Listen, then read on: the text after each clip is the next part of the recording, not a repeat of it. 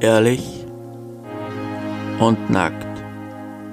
Der G-Hauptstadt-Podcast mit Matthias und Steven.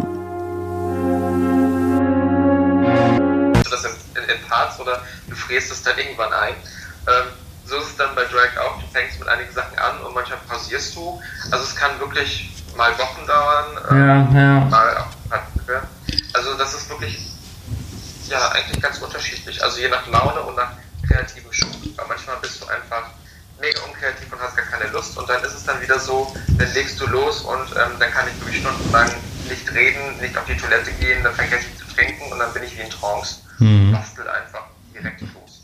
Ja, okay, sehr gut. Ähm, ja, viele kennen dich ja äh, nun von der Sendung Queen of Drags.